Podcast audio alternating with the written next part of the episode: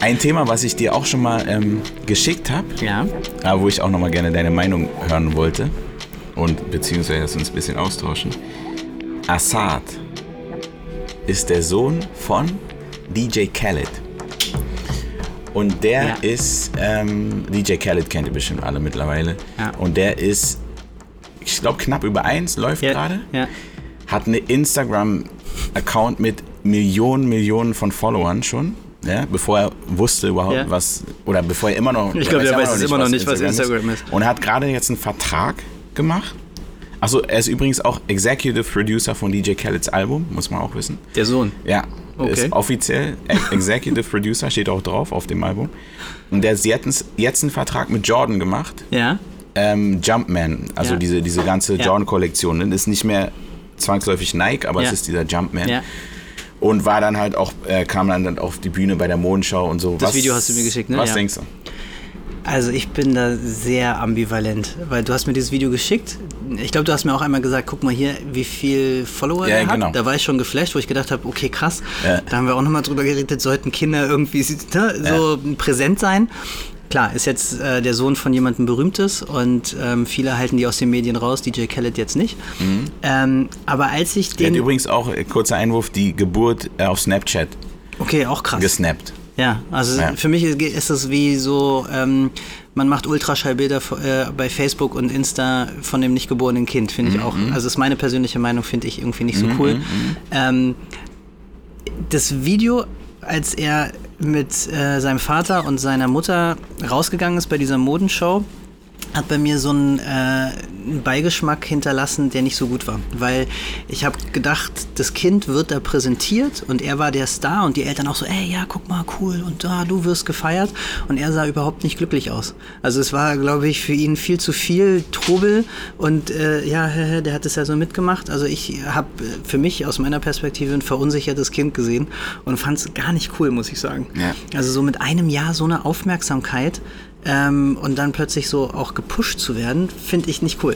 Es ist krass, es ist auch echt, also von außen denkt man wirklich, okay, es ist richtig, Ja. so, weil er es nicht mitkriegt, beziehungsweise man fragt sich gleichzeitig, was kriegt er mit? Ja. Und viel wichtiger noch, ähm, wird es ihn später beeinflussen? So. Das, Das ist weiß die man Frage. nicht. Also da bin Was- ich echt gespannt drauf. Ja, was meinst du denn? gesagt. Was ist denn deine Vermutung?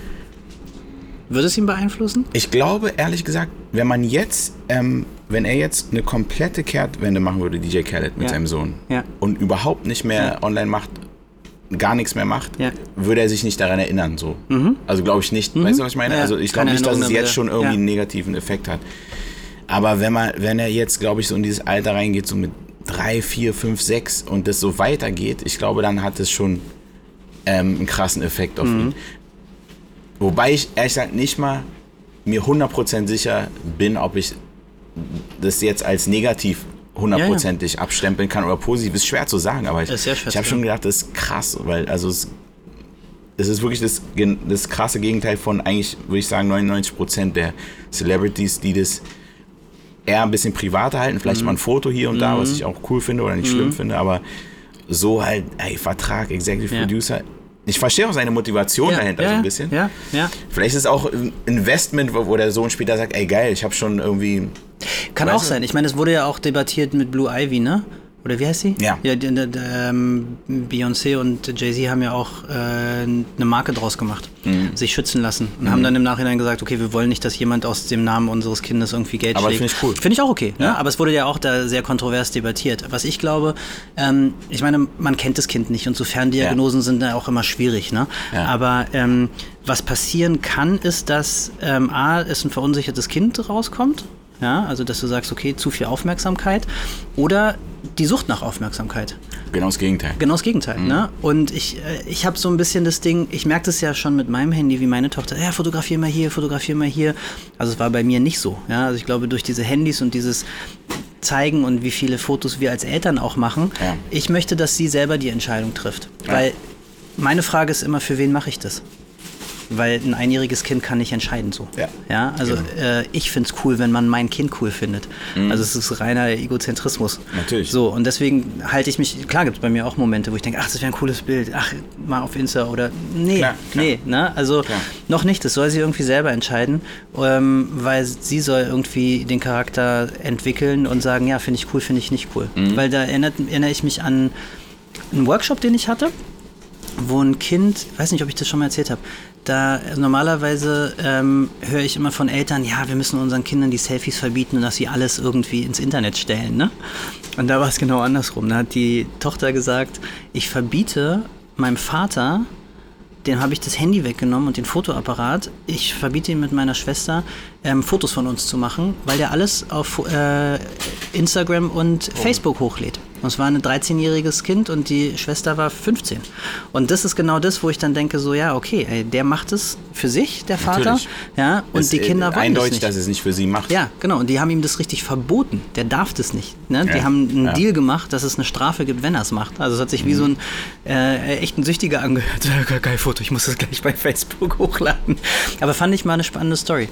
Das heißt, wir lernen daraus, ähm, wir sollten die Namen unserer Töchter schon mal schützen lassen. Auf jeden Können Fall. Accounts schon mal anlegen. genau. Ohne Profilbild für später.